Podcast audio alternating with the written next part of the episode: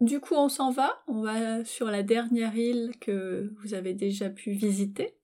Oui, Bora Bora, du coup. Mhm. tout le monde rêve de Bora Bora parce que c'est vraiment le, lieu un peu culte dont tout le monde entend parler. C'est c'est le rêve pour euh, la destination de, la, de la lune de miel, pour, euh, pour fêter euh, l'amour, etc. C'est vraiment un lieu qui est magnifique. Moi, personnellement, pour l'instant, on n'a pas fait toutes les îles hein, en Polynésie, mais pour l'instant, c'est le, le, lagon le plus beau que j'ai pu voir jusqu'à aujourd'hui. Le lagon de Bora Bora a la particularité d'être d'un bleu turquoise époustouflant, mais à des kilomètres à la ronde, donc à perte de vue. Et moi, j'ai trouvé ça, mais enfin, je suis subjuguée chaque fois que je vais sur le lagon de Bora Bora.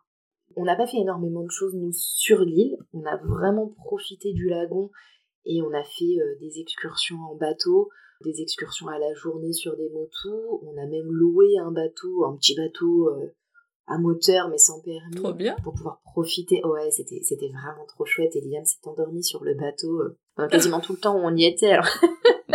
c'était génial. On a pu profiter de tout. Et lui, il dormait paisiblement à l'ombre sur le bateau. C'était magique. et en fait, on a fait le tour par nous-mêmes de ce lagon qui est absolument... Euh, enfin, il est fantastique. Euh, la couleur, moi, m'a, vraiment époustouflée.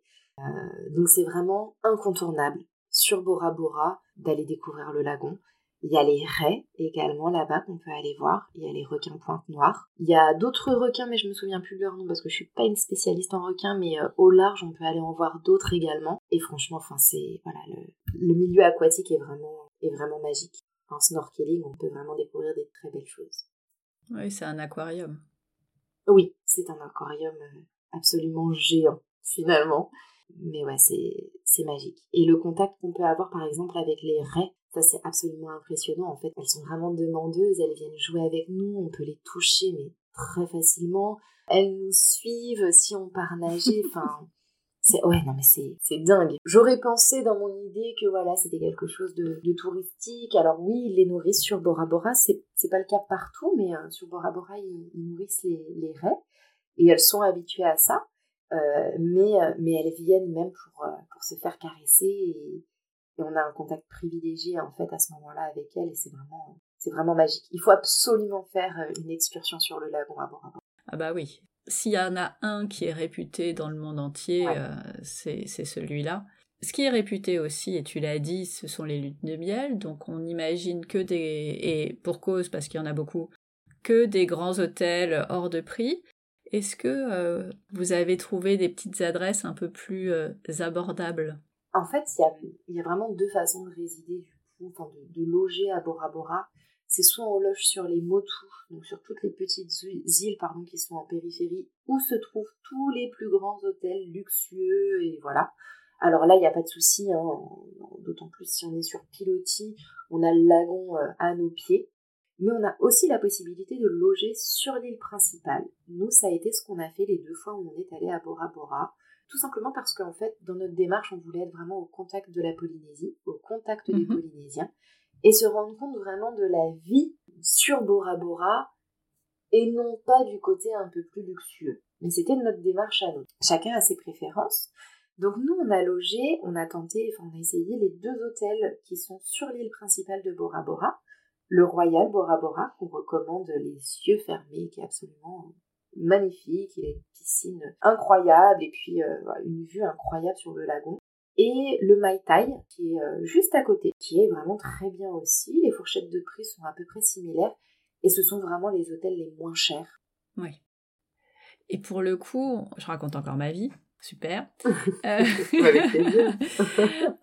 Euh, on s'y était pris un peu à la dernière minute, ce qui n'est pas une bonne idée quand on va en Polynésie. Vaut mieux s'y prendre un peu à l'avance pour les hébergements, parce qu'ils sont pris pas mal d'assauts, surtout ceux qui sont bon marché. Et à Bora, euh, bon marché, c'est en tout cas sur euh, les hôtels de luxe, ça, n'est pas possible. Et on est tombé, mais alors vraiment par hasard, sur Airbnb, sur un bateau dont le propriétaire louait une, enfin deux cabines ou trois cabines même, il était à bord, c'est lui qui naviguait euh, et, donc et il faisait à manger aussi. Donc on s'est dit ça c'est une bonne idée.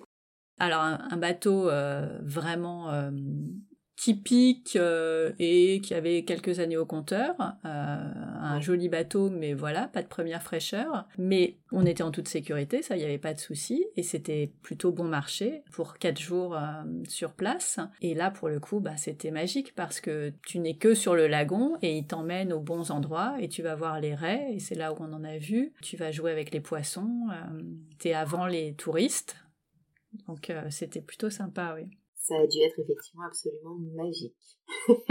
si tu te souviens euh, du nom du bateau ou du lien d'Airbnb, je suis preneuse.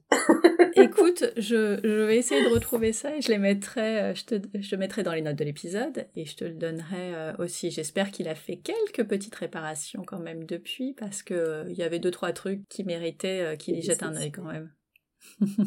Mais il faut il faut creuser sur Airbnb parfois pour pour trouver des choses un peu insolites. Et, euh, et là, en l'occurrence, c'était à la fois insolite et le moins cher. Ouais, bah ça c'est génial parce qu'effectivement, c'est rarement le cas.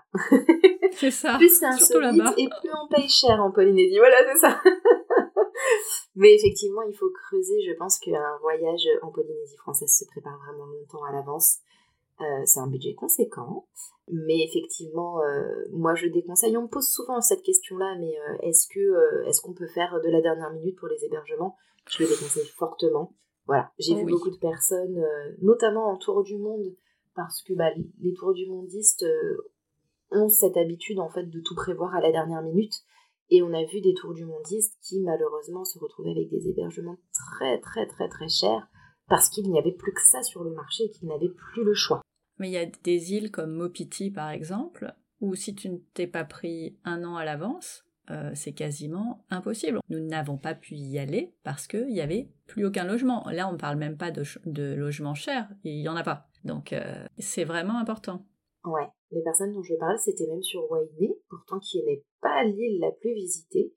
Et ils s'y sont pris vraiment au dernier moment et ils ont trouvé un seul logement qui leur restait.